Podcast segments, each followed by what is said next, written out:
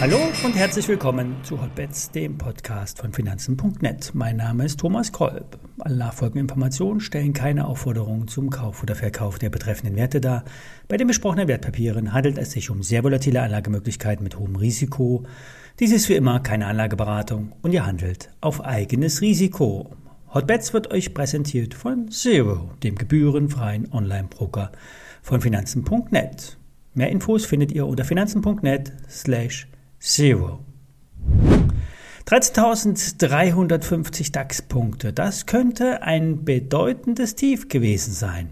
Fallen wir unter 13.300 Punkte, ist der Spuk noch nicht vorbei. Aber die Chancen auf einen Turnaround Tuesday, wie es so schön heißt, sind realistisch. Verschiedene technische Formationen wurden nämlich bereits abgearbeitet und Zielzonen angelaufen. 13.700, 13.900 wären die ersten realistischen Ziele. Ein Treiber könnten auch die Stillhalter am Optionsmarkt sein. Nächste Woche Freitag gibt es den Mai-Verfall und derzeit sind einige größere Positionen unter Wasser, sprich die Put-Optionen sind tief im Geld und müssen bedient werden. Diese Stillhalter sollten aber den Kampf noch nicht aufgegeben haben. Schaffen sie den Markt zu drehen, hätten sie ein berechtigtes Interesse daran, den DAX bis auf zu Richtung 14.150 Punkte zu heben. Da liegen nämlich einige Positionen. Grundsätzlich können ja Erholungsbewegungen in einem Bärmarkt schnell und steil sein. Für heute gilt, Hauptsache, wir machen keine weiteren Tiefs. Der Rest wird sich ergeben. Stetig grüne Kerzen sind immer das beste Signal. Kommen wir zu den Einzelwerten. Bei der Shop-Apotheke zeichnet sich eine Stabilisierung ab. Sogar die Abverkäufe der letzten Tage hat die Online-Apotheke nicht mitgemacht. Treiber ist das E-Rezept. Der Begriff steht für die Digitalisierung im Gesundheitssystem.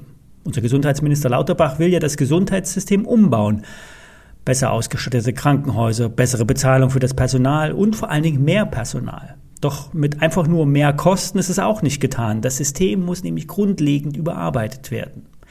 Die Einführung des E-Rezeptes wird den Apothekenmarkt grundsätzlich verändern. Bis Sommer sollen die ersten, sollen zu Testzwecken die ersten 30.000 E-Rezepte ausgestellt werden.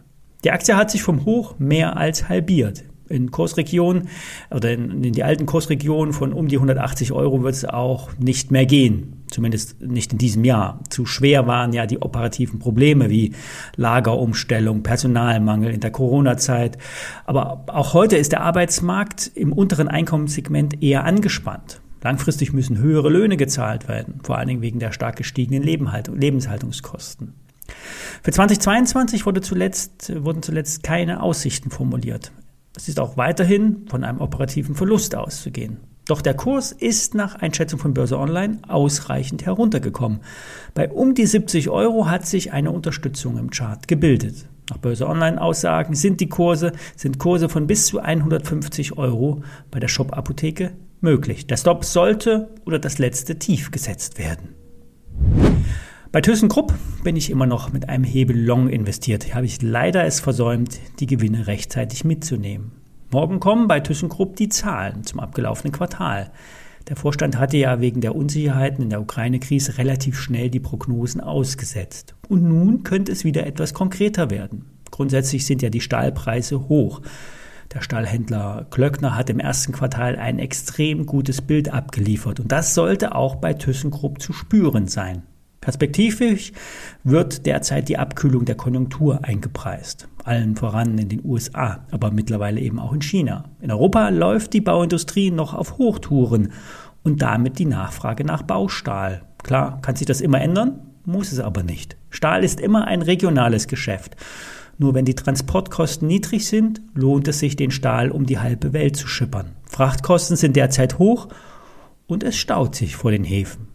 In der Ukraine, Ukraine stehen äh, zudem viele Stahlwerke still. Das heißt, hier sollte es am, äh, im Stahlmarkt auf Sicht der nächsten Monate bei der Nachfrage stabil hoch bleiben, da die Angebotsmenge knapp bleibt. Die Bader Bank rechnet mit einem starken operativen Ergebnis. Das Kursziel wird mit 16 Euro angegeben. Die Deutsche Bank legt noch einen Euro drauf und sagt 17 Euro. Der Analyst der Deutschen Bank rechnet ebenfalls mit einem starken Materials-Geschäft. Scheiden sollte der Free Cashflow bei ThyssenKrupp sein. Aber egal wie die Ergebnisse ausfallen, es muss der Gesamtmarkt mitspielen. Ich bleibe bei dem Hebeltrade dabei. Die Aktie müsste die nächsten Widerstände bei 7,30 Euro bis 7,50 Euro überwinden. Mehr dazu gibt es morgen und auch zu den Aktien. Halten die letzten Tiefs, könnte es nach oben gehen. Bis morgen.